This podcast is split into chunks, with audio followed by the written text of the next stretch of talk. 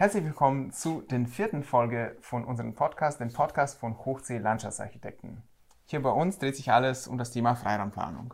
Genau, alle zwei Wochen bringen wir eine Folge raus und heute geht es um Gestalten.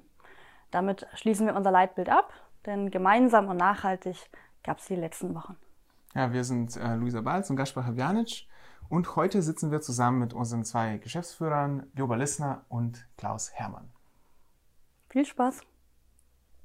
Also heutiges Thema ist das letzte Thema von den drei in unserem Leitbild, also gemeinsam nachhaltig gestalten.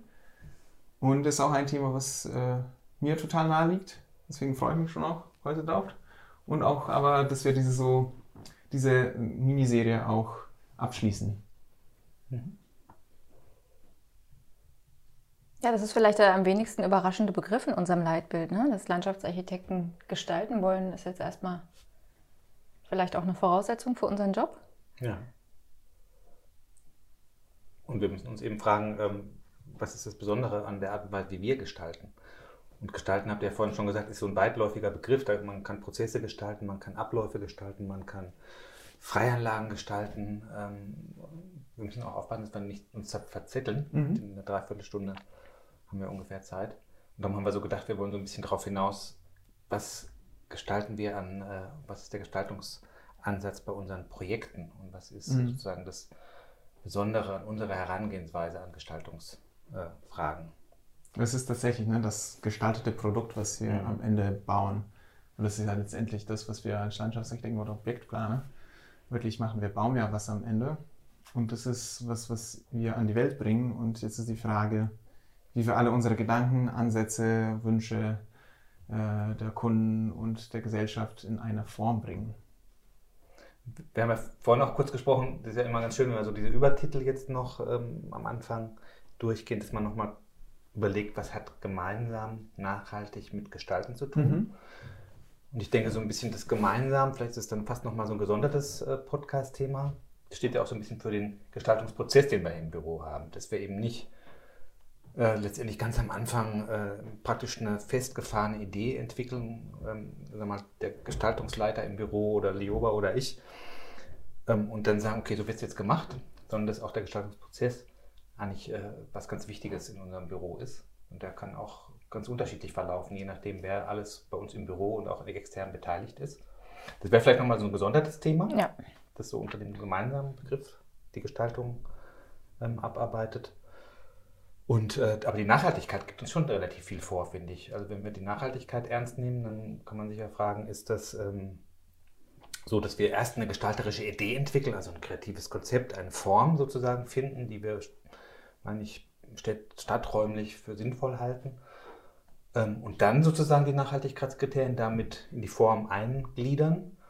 Oder ähm, nehmen wir die ganzen Funktionen und dazu können, gehören eben auch ganz wesentlich diese Nachhaltigkeitsaspekte dazu.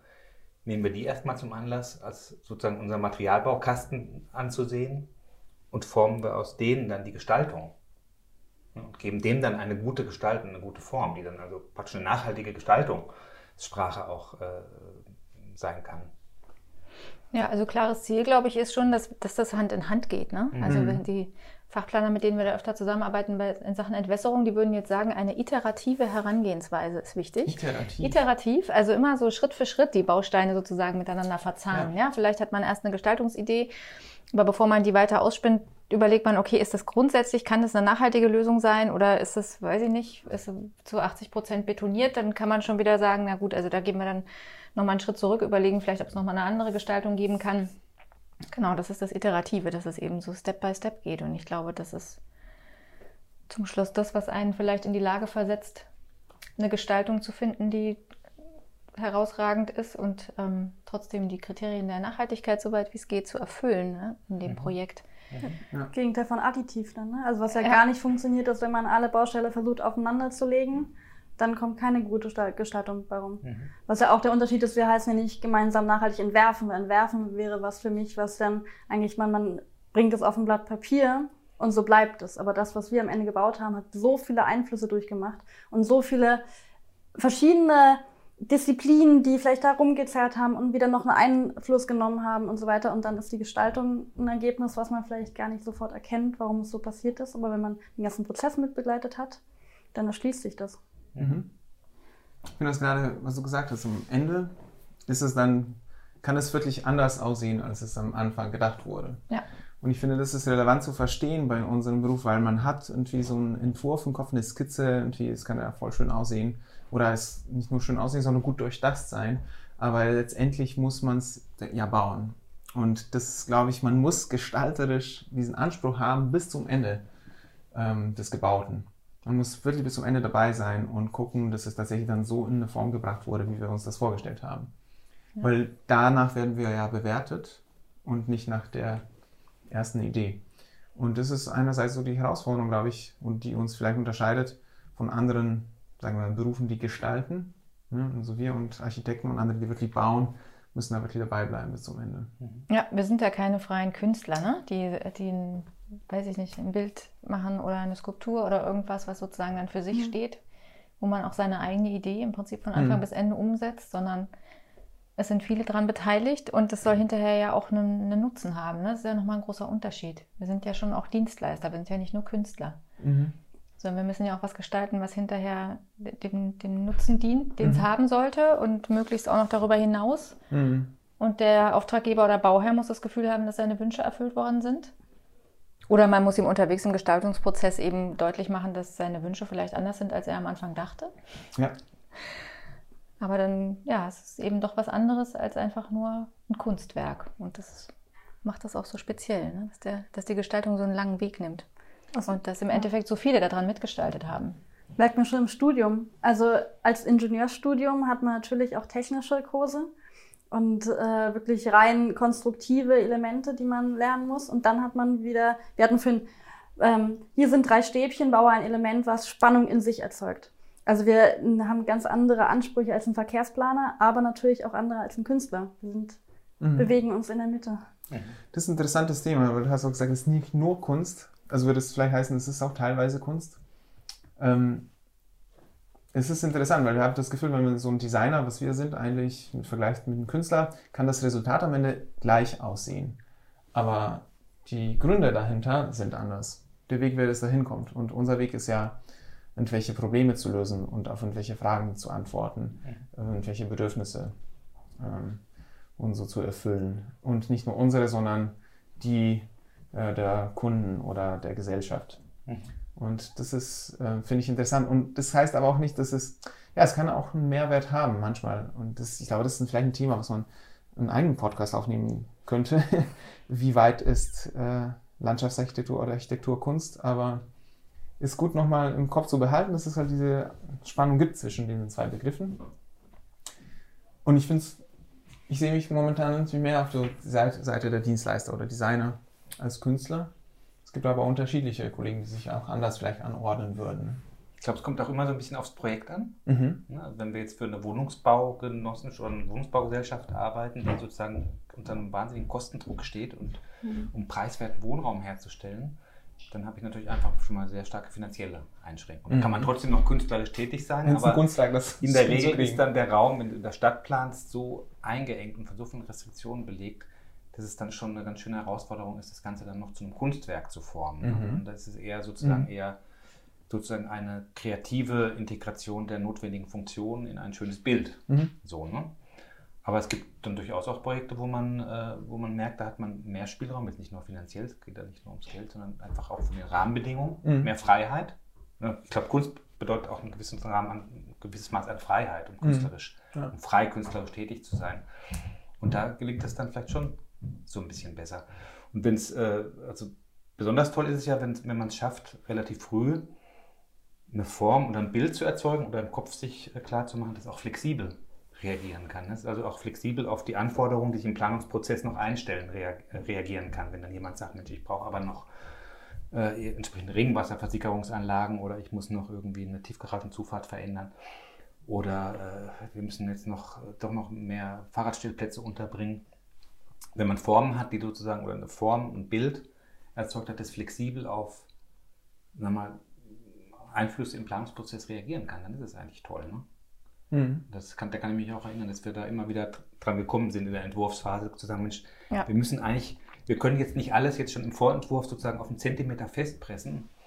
Ähm, und wenn dann irgendein äh, äußerer Einfluss kommt, äh, funktioniert unser Entwurf nicht mehr, sondern wir müssen das von vornherein so denken, dass wir mit kleinen Anpassungen äh, das Bild erhalten können und auch immer wieder auf das Bild zurückkommen können mhm. als Idee, um es einfach auch dem Auftraggeber oder den, den Leuten, denen wir das äh, letztendlich auch äh, darstellen müssen, als äh, stabiles und robustes Gerüst zu präsentieren.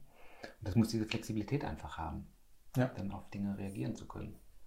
Denn das ist, glaube ich, schon wichtig, dass man eine Form, die man am Anfang sozusagen ähm, dem Auftraggeber ähm, sozusagen als die richtige Form für diesen Ort präsentiert hat, dass man da auch dran festhält und nicht sagt, okay, ich kann auch, kann auch so oder so sein, das ist genauso gut, sondern dass man erstmal sagt, das hat schon seinen Grund. Ich glaube, das ist tatsächlich so, weil man, finde ich interessant, man kann, ähm, viele sagen, ja, okay, das ist Gestaltung ist so eine Geschmack, Geschmackssache.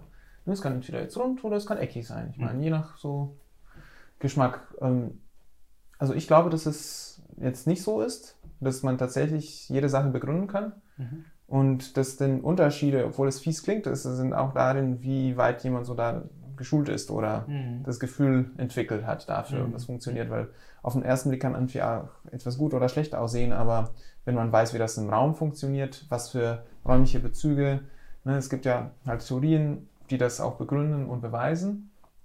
Und ähm, wenn man das irgendwie im Hinterkopf behält, ähm, kann man auch irgendwie äh, schon diese Sachen begründen. Mhm. Und man kann dabei bleiben und sagen, okay, das ist jetzt mhm. die Form, die ist jetzt so, weil irgendwie nach Gestalttheorie guckt dieses Verhältnis zwischen diesen drei Stäbchen, wie gesagt ist so am besten, weil. Mhm. Wie ein goldener Schnitt und so weiter, ne? genau. ne? also Regeln. Ja. Was ich bei Klaus aber interessant fand, er meinte ein starkes Bild am Anfang, was man versucht in Leistungsphase und Leistungsphase immer mitzunehmen. Und nicht die perfekte Form und dann ändert sich zum Beispiel, weiß ich nicht, die Entwässerung und dann funktioniert die Form nicht mehr und dann denkt man so, Gott, oh Gott, was machen wir denn jetzt? Während wenn du ein Bild erzeugt hast, das kann eine Atmosphäre sein, das kann ein Ziel sein, das mhm. kann eine Sichtbeziehung sein, eine Intention, eine, irgendwas, was da stattfindet, dann kann man das ja leichter noch anpassen und verliert sein Bild aber nicht. Mhm. Das Bild finde ich irgendwie, würde ich so mhm. fast äh, mit Konzept bezeichnen. Mhm. Ja. Ne? Also das Konzept, wenn das mhm. Konzept stark ist, die Idee, die Vision ja. stark ist, ja dann kann, auch man, dann kann man auch die Form verändern. Mhm. Ja, dann hält das Konzept einiges aus. Ja. Ne? Und umgekehrt ist das Konzept aber auch so stark, dass es dir hilft, mhm. bestimmte Dinge vielleicht anders zu diskutieren, ja, die mhm. noch dazukommen an Anforderungen oder an Änderungen, wo man dann sagen kann, ja Leute, aber wir haben uns ja auch auf dieses Konzept alle zusammen im mhm. Vorentwurf oder in, im Entwurf geeinigt und ihr tragt das alle mit. Ne? Und wenn jetzt plötzlich, weiß ich, die Feuerwehr doch einmal ums Haus fahren muss, dann geht es nicht mehr. Ja? Und von daher das, ähm, lasst uns doch das vielleicht auch einfach weiter bestehen, bestehen lassen, dieses Konzept, ne? und ähm, eben darauf auch Entscheidungen dann treffen, die später noch getroffen werden müssen. Und von daher ist es, muss es einerseits irgendwie so flexibel sein, dass es noch Veränderungen zulässt und andererseits kann es aber auch als Leitplanke helfen. Ja. Man braucht ja von Anfang an auch Verbündete für seine Gestaltung. Gestaltung. Also ja.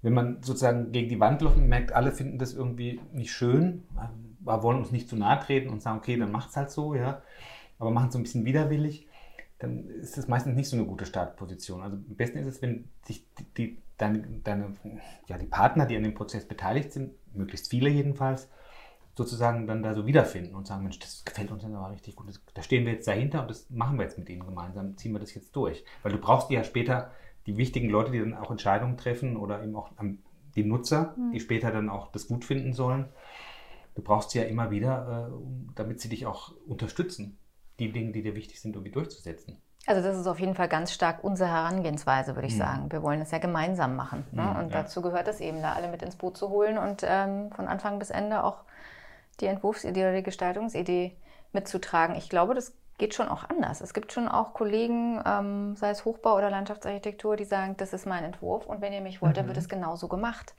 Aber das sind ganz andere Persönlichkeiten, weil die können das besser aushalten, dass sie dann da wahnsinnig viel Gegenwind kriegen oder dass, dass sie vielleicht Leuten auch ihren Willen dann aufzwingen und sagen, ihr wolltet mhm. mich aber und wenn ihr einen echten sowieso wollt, dann müsst ihr da jetzt durch. Mhm. Mhm. Aber ich glaube, das ist einfach nicht unser Weg. Das würden wir gar nicht lange aushalten, mhm. weil dazu ist uns das Gemeinsame zu wichtig und dazu ist uns auch im Projektverlauf einfach diese angenehme, wertschätzende Zusammenarbeit zu wichtig. Ich glaube, wir mhm. würden nicht um jeden Preis unsere Idee durchsetzen wollen. Oder wenn, dann schaffen wir das auf andere Art und Weise. Mhm. Nicht durch Konfrontation. Mhm. Das ist ein interessanter Punkt und auch, glaube ich, wichtig, dass wir uns das bewusst so sagen. Ne? Das ist, dass man manchmal auch, das ist ja ein Drittel von unserem Leitbild gestalten, ne? obwohl es das End, am Ende irgendwie das ist, was das Ganze äh, in eine Form bringt. Ähm, ist es eigentlich ein Drittel. Das heißt, wir opfern manchmal einen Teil davon für das Gemeinsam oder für die Nachhaltigkeit mhm. oder vielleicht auch für andere Aspekte. Oder? Würdet ihr? Ja. Das ist ja auch der letzte Punkt zu einem guten Grund. Also die ersten mhm. beiden fließen ja zusammen mit dem Gestalten und dann äh, ist das Projekt gebaut. Mhm. Oder? Also ja, andersrum, ja. also natürlich grammatikalisch macht das auch in der Reihenfolge Sinn, aber es macht auch ähm, im Kausalzusammenhängen denkend so Sinn. Mhm. Ja. Vielleicht ist, äh, sind Wettbewerber ganz gut dazu angetan, sozusagen, ähm, sozusagen sich über die, das Meinungsbild der Jury eine Bestätigung für seine Gestaltung zu holen, die sozusagen dann auch über das, über das Projekt immer wieder trägt. Dass man sagt, also ihr habt uns als ersten Preis ausgewählt mhm. und äh, damit habt ihr sozusagen auch jetzt euch damit einverstanden erklärt, dass das im Wesentlichen so umgesetzt wird. Ja. Und dann sollten wir gerade, also Wettbewerbe sind ja auch nicht nur an Funktionen orientiert, sondern auch an einem, einem Bild, das da erzeugt wird. Darum finde ich Wettbewerbe ja auch so spannend, weil man dann schon mit einem ganz anderen Rückenwind in so ein ähm, mhm. Projekt reingeht und dann auch mit einer gewissen ähm, Selbstverständlichkeit sagen kann, okay, dieses Bild habt ihr aber gekauft oder sozusagen habt, dafür habt ihr euch entschieden, das zu bepreisen. Und darum kämpfen wir jetzt auch alle mit, bitte miteinander gemeinsam darum, dass das auch so umgesetzt wird. Mhm. Das ist manchmal in, in Projektprozessen, wo du sag mal, in der ersten Joe-Fix-Runde gleich mit den ganzen Fachplanern zusammensitzt und mit dem Hochbauarchitekten äh, manchmal, je nachdem, wie das Projekt gestaltet ist. Und dann erstmal sozusagen dein Bild so verteidigen und, und, und so finden musst im Prozess. Das ist das Schöne eigentlich an so einem Vorentwurf mhm. oder an einem, sagen wir, an einem Auswahlverfahren, das sich sozusagen an einem Gestaltungskonzept schwerpunktmäßig orientiert. Weil letztendlich müssen wir uns ja nichts vormachen. Bei den meisten Wettbewerben ist es doch so, dass das Bild meistens über den Themen gemeinsam und mhm. Nachhaltigkeit steht. Und dann ja. fragst du jemanden, der hat alle Bäume weggenommen, das hatten die doch aber an erster Stelle reingeschrieben. Äh, äh, warum, sind, warum, hat denn der trotzdem den Preis gekriegt? Naja, weil, weil die das Gestaltung so, so, ja. so, stark ist. Das, das Konzept ist, auch, so stark, ja. Dass auch die Nachhaltigkeitsaspekte, die vielleicht mhm. eigentlich genauso wichtig sein müssten, in dem Moment, für die Jury jedenfalls, nicht so schwer gewogen haben. Ne? Ich finde aber Beispiel Wettbewerb da richtig gut, weil beim Wettbewerb, du rufst den ja aus, wenn du einen Ort hast, wo du Geld ausgibst für eine gute Gestaltung, wo dir wichtig ist, dass da man wahrnimmt, okay, hier wurde etwas verändert. Während wenn man ein Bewerbungsverfahren hat, dann musst du erst, weiß ich nicht, aus dem Handelsregister ein anderes Projekt und wie viel Computer man im Büro hat, dann ist ja auch mhm. damit klar, die Gestaltung wird vielleicht nicht mhm. so wichtig sein wie bei einem Wettbewerb, wo man einen Plan abgibt und dann mhm. vielleicht noch Nachweise, okay, wir hätten auch Computer übrigens. Mhm. mhm. Ja, das ist ein interessanter Punkt. Das ist vielleicht tatsächlich das, keine Ahnung, ich spekuliere jetzt, aber es ist, manchmal verlangt ja so die Öffentlichkeit, okay, wir haben Geld hier gegeben, öffentliches Geld, da ist hier was gemacht wird. Und wenn ich da irgendwie nur so, ah, es wurde nur ein Pflegekonzept gemacht und wir schneiden jetzt die Büsche ein bisschen netter und achten, dass die ähm, Vögel jetzt nicht gestört sind, dann wäre das, okay, was wurde jetzt hier, ne? Mhm. Die Gelder sind weg, was ist jetzt hier Neues? Und dann willst du auch politisch eigentlich zeigen, hier wurde irgendwie, hat sich jemand Gedanken gemacht, ist jetzt irgendwie alles Neues, jetzt irgendwie neues Konzept und es ist gebaut. Mhm. Äh, Finde ich interessant. Vielleicht hat es auch so was damit zu tun, dass man immer wieder was so Neues gestalten muss, was eigentlich nicht unbedingt geändert werden müsste. Ja, da, das ist nur so ein Zwischengedanke, was mir jetzt eingefallen ist. Mhm. Um bei dem mal so ganz kurz zu bleiben, also da finde ich, das ist ein, auch ein bisschen manchmal ein Dilemma, ähm, dass sozusagen oftmals die Förderprogramme darauf ausgerichtet sind, Geld zu investieren, ja. Ne? Ja. um sozusagen die Wirtschaft auch am Laufen mhm. zu halten und irgendwie, weil nicht den Laden am Brummen zu halten und so. Also ganz oft erleben wir das ja, dass Förderprogramme existieren für die Investition mhm. und das aber sagen wir mal, für die Pflege und für die Unterhaltung danach oder sagen wir mal irgendwie vielleicht auch ein behutsames Weiterentwickeln mhm. oder so, ne? meistens äh, das sehr viel schwieriger ist, an Geld zu kommen, so im öffentlichen Raum.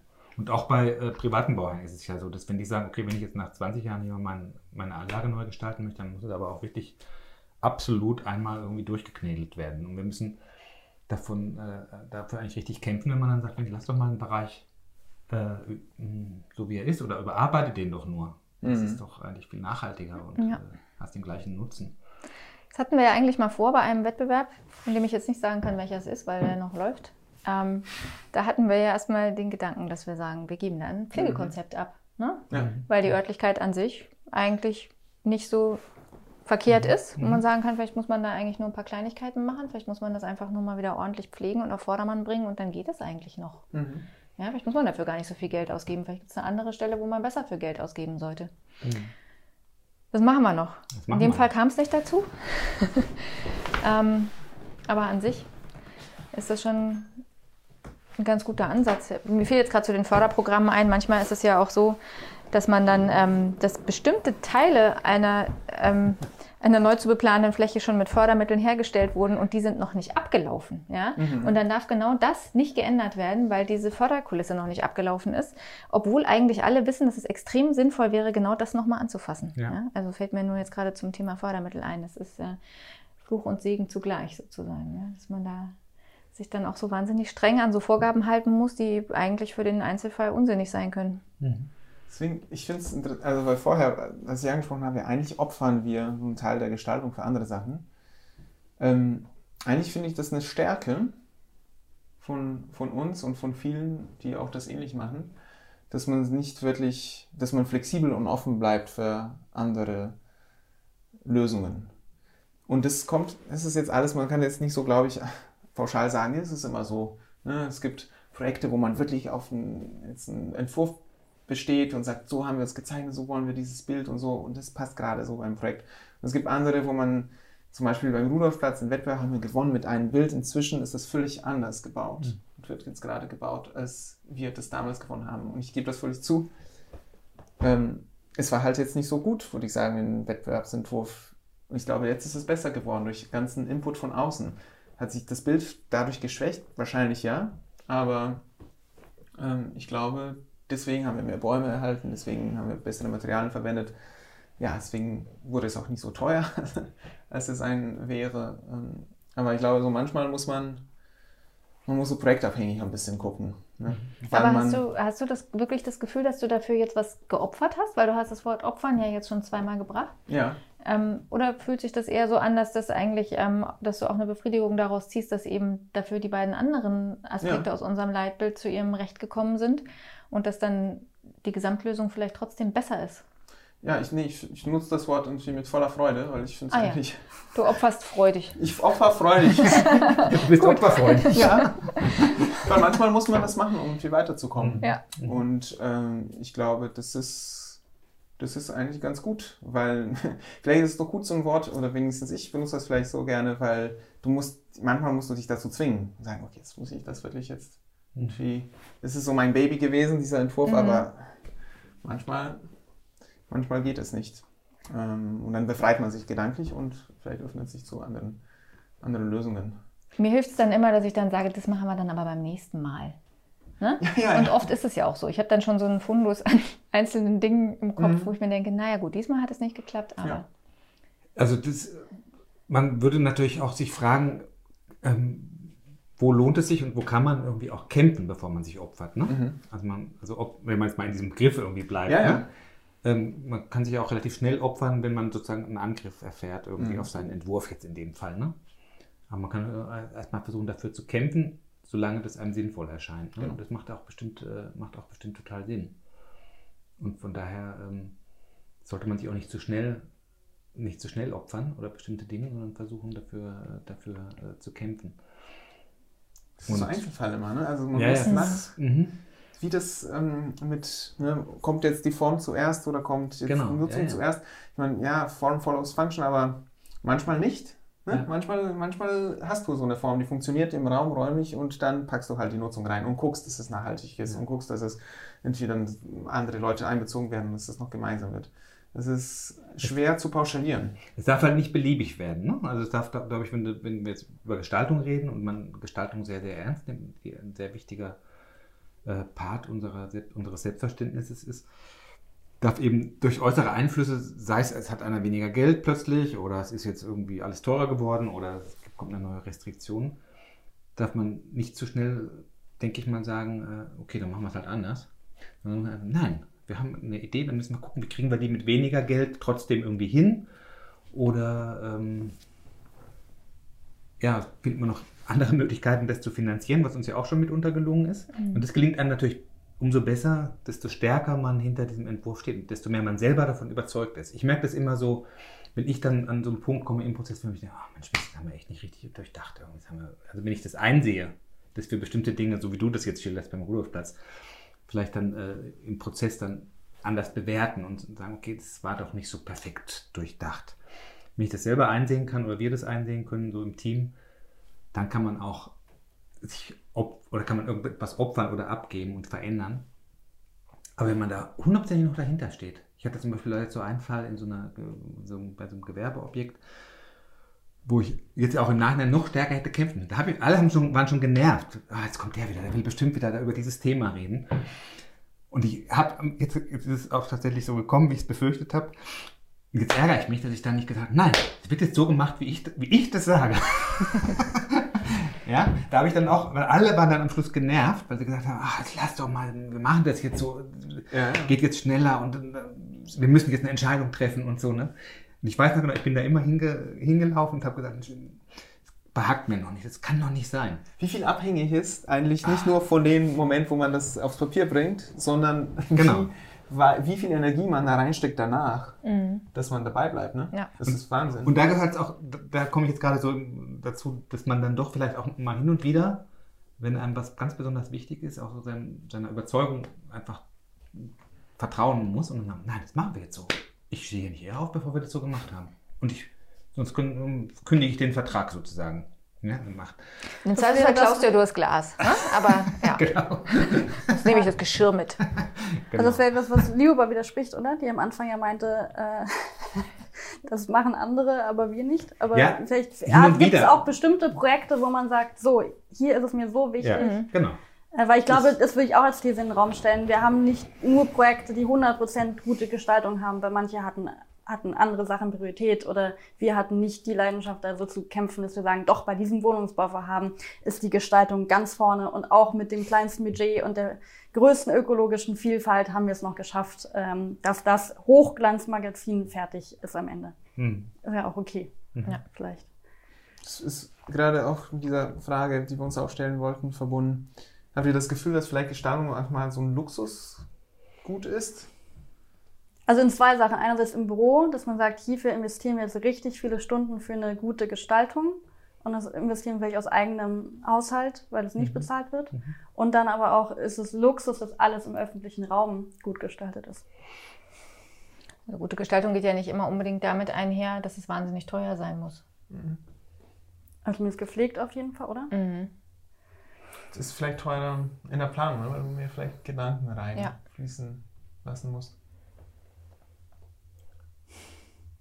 Also ich finde, es ist, sollte eigentlich eine Selbstverständnis von uns sein oder sozusagen so ein, so, ein Auftrag sein, dass man die Dinge, die man macht, irgendwie gut gestaltet, so gut, so gut man es halt kann. Wir, wir, haben auch unsere Grenzen irgendwo ne, und sind auch von, von anderen Sachzwängen abhängig und auch vielleicht von der persönlichen Form. Man ist auch nicht jeden Tag äh, gleich guter äh, Gestalter. Aber ich finde schon, dass wir uns in letzter Zeit sehr, sehr, sehr viel Zeit dafür nehmen, ne? auch in diesen Prozessen, über die wir noch reden wollen. Wie kommen wir zu einer guten Gestaltung, auch gemeinsam? Was du ja meintest, von daher finde ich, ist es vielleicht ein Spannungsfeld, ich würde es eher Spannungsfeld bezeichnen, dass man eben auch mal zwischendurch ne, mal sagen muss, also so wird es jetzt aber gemacht. Mhm. Wir hatten ja auch schon die Diskussion, Gaspar, ne? wenn du einen tollen Entwurf mhm. irgendwie im Kopf hast, musst du mit jemandem zusammen entwickeln.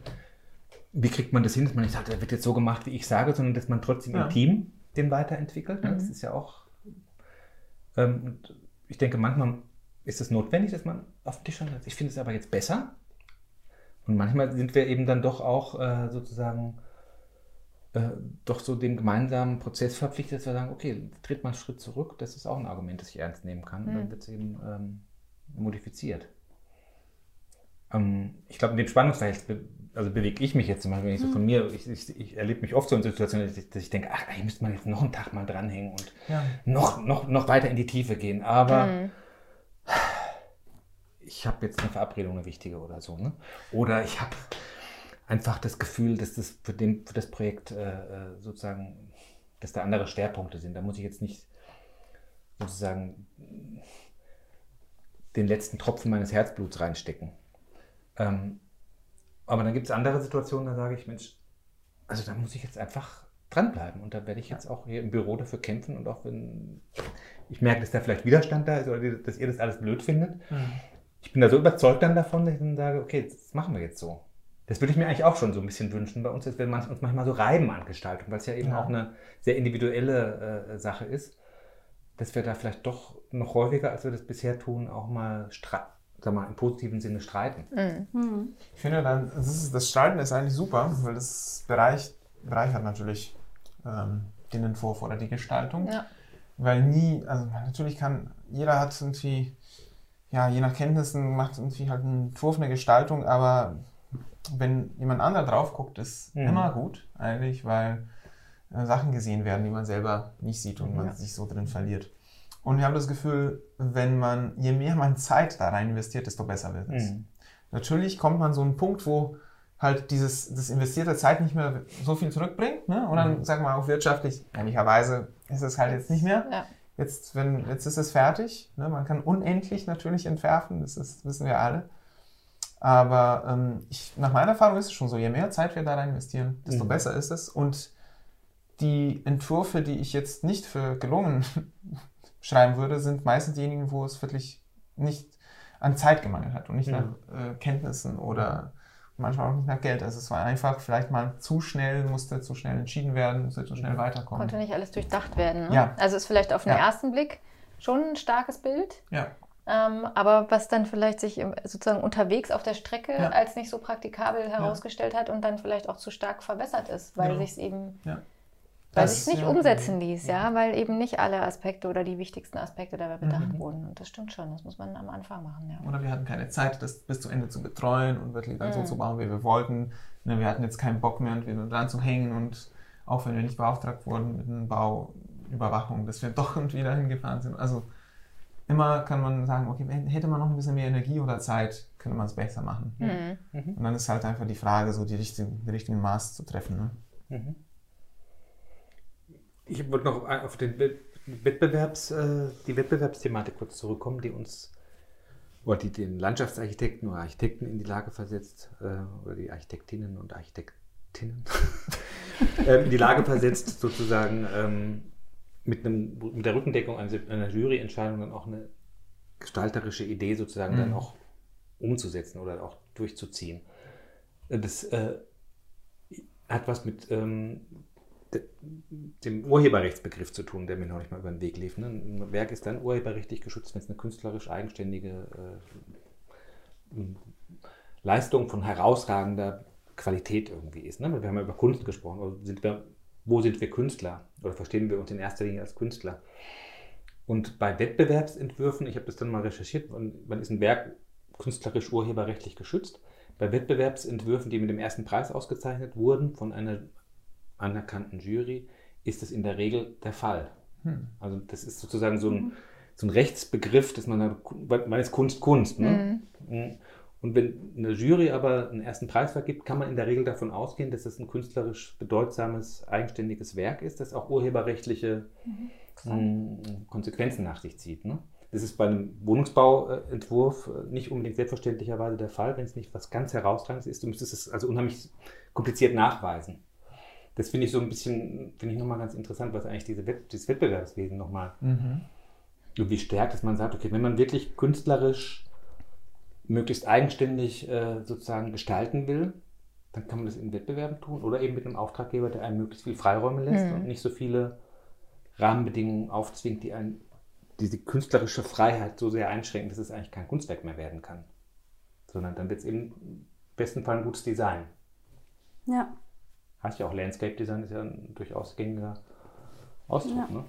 Weil ich glaube ja auch ähm, gute Gestaltung, die in einem Landschaftsarchitekturmagazin abgedruckt wird, wäre nicht unbedingt das, was die Anwohner dann sagen, ist gute Gestaltung. Hm, richtig. Hm.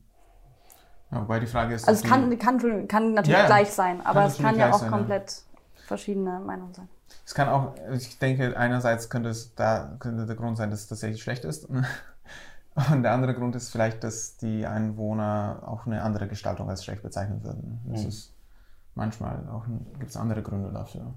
Ja, oder sie nutzen es halt. Ne? Also wir sehen die Vogelperspektive und finden die Farben toll und finden irgendwie die, die Fluchten von den Wegen einnehmend mhm. und den, die Raumwirkung imponierend. Aber wenn man vielleicht einfach daneben wohnt und mit seinem Buch da raus möchte und mit seinem Kind auf den Spielplatz möchte, ja. dann hat man andere Kriterien als Bewertungsgrundlage. Mhm. Ja, ich glaube, aber das müsste eigentlich, glaube ich, bei so einer Gestaltung berücksichtigt werden. Ne? Also genau, ich glaub, sonst wäre es nämlich doch nur ein Kunstwerk. Ja, ja. genau, das zeichnet ja auch, glaube ich, aus. Ähm, ja. So landschaftsarchitektonisches Werk, ja. Was wir auch als Unterschied hatten, ne, vorhin diese Prozessdisziplin nenne ich es mal. Also Landschaftsarchitektur ist zu einem bestimmten Punkt fertig gebaut, aber es verändert sich ja. ja. Und dass man das auch mitdenkt. Also einerseits zeitlich die Jahreszeiten, dann die Veränderungen, ne, Patina, die entsteht. Mhm. Möchte man das? Möchte man das sogar beschleunigen? Wie leitet man das? Lebt man damit, dass es von alleine sich verändert? Das finde ich auch, spielt ja auch mit rein, ne? sollte man im Idealfall auch mitdenken. Ja, man muss auch mitdenken, wie sich die Materialien mit der Zeit verändern. Patina ist da ja, ja. sozusagen erstmal der positiv besetzte Begriff. ja. es gibt ja auch Vandalismusschäden mhm. oder irgendwas gammelt einfach, ja, das ist auch Patina in gewisser Hinsicht. Ähm, das muss man schon auch mitdenken, eben, dass es eben gerade dadurch, dass es draußen ist, auch permanent der Witterung ausgesetzt ist, ganz oft frei zugänglich ist ähm, und einfach einer Veränderung auch unterworfen ist wir sind, glaube ich, die einzige so Designbranche, die tatsächlich damit zu, nicht zu kämpfen, sondern damit arbeiten darf, mit mhm. Prozess und Zeit. Ne?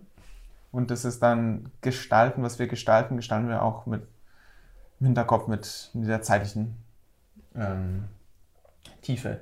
Mhm. Dass sich etwas mit der Zeit verändern wird. Und wir können ja diese Prozesse gestalten, wir können aber einfach, ich glaube, automatisch haben wir das ja schon als Landschaftsarchitekten und Architekten im Kopf. Das wird sich ändern, das wird wachsen, das wird irgendwann weg sein. Ähm, und das ist das Spannende eigentlich. Es hat auch was Ephemeres, ne? das, was mhm. wir machen. Es ist irgendwann weg.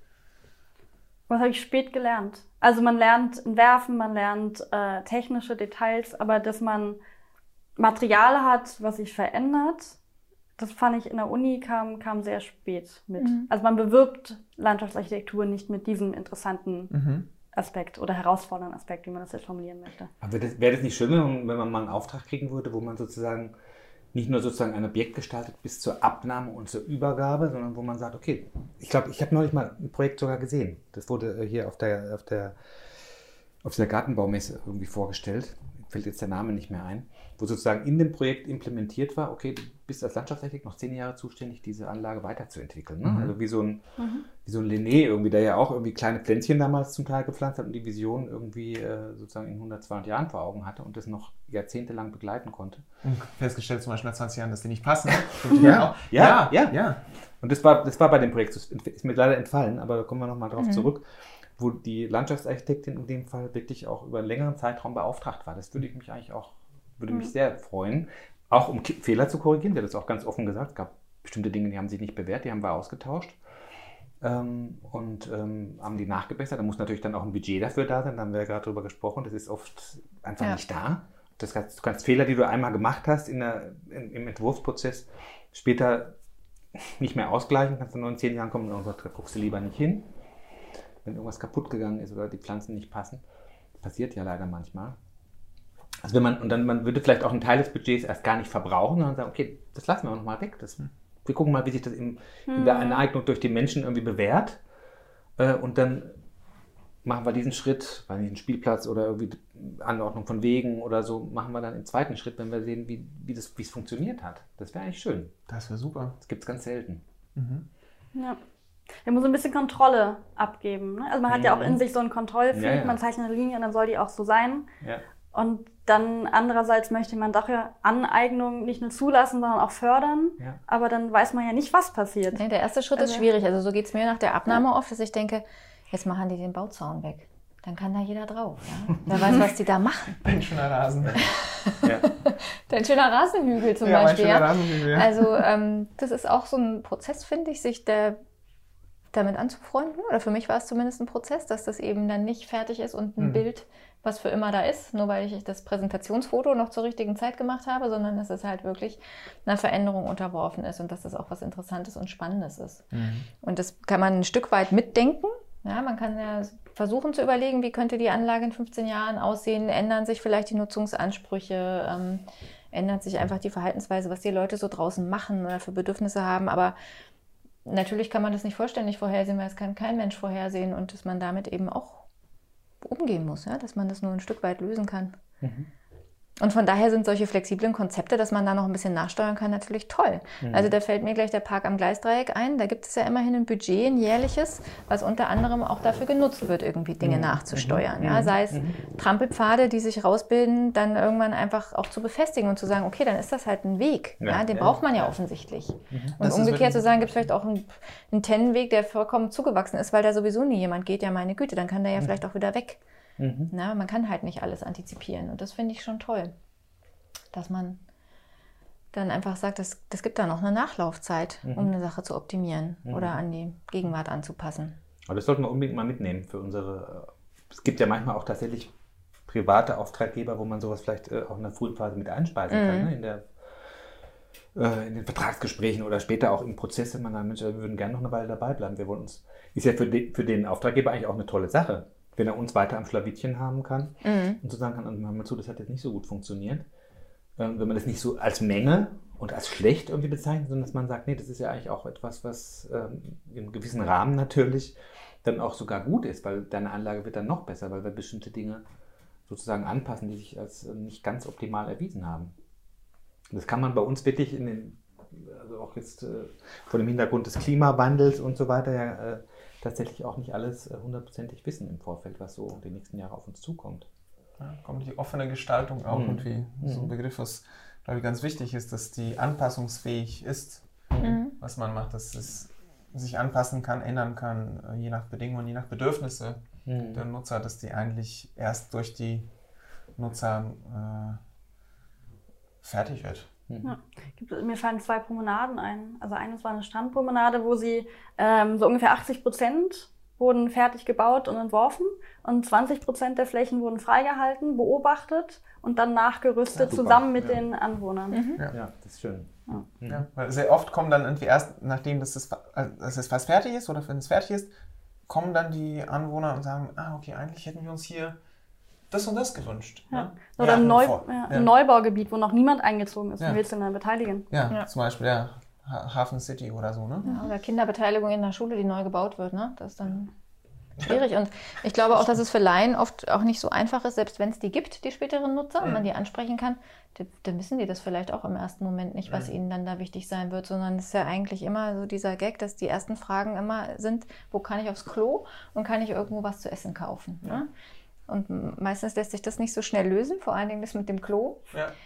Und dann kommen die gar nicht so weit, in dem nächsten Schritt zu überlegen, aber was habe ich jetzt wirklich an den Freiraum an sich für ja. Bedürfnisse? Und die kommen dann vielleicht erst später auf. Und wenn du die dann fragst, die sitzen schon in dem Park, den man entworfen hat und gebaut hat. Und es gibt aber zwei Stellen und dann fragt man, was hättet ihr hier gerne eigentlich lieber? Ne? Mhm. Das oder das andere, dann können die das viel besser sagen, einschätzen. Und auch selber kann man das dann selber. Ja, ich meinte auch beobachten. Ne? beobachten. Also ich habe nicht nur Fragen, sondern ich habe auch beobachten gesagt, weil ich glaube, dadurch mhm. findet man vielleicht ja. auch mehr raus. Ja. Als wenn, ja, wenn du fragst, dann ist das immer ein Schachspiel. Ich sehe dann gar nicht so viele Leute, die da draußen immer zu Schach spielen. Ne? Also. Dann würde ich gerne da Schach spielen.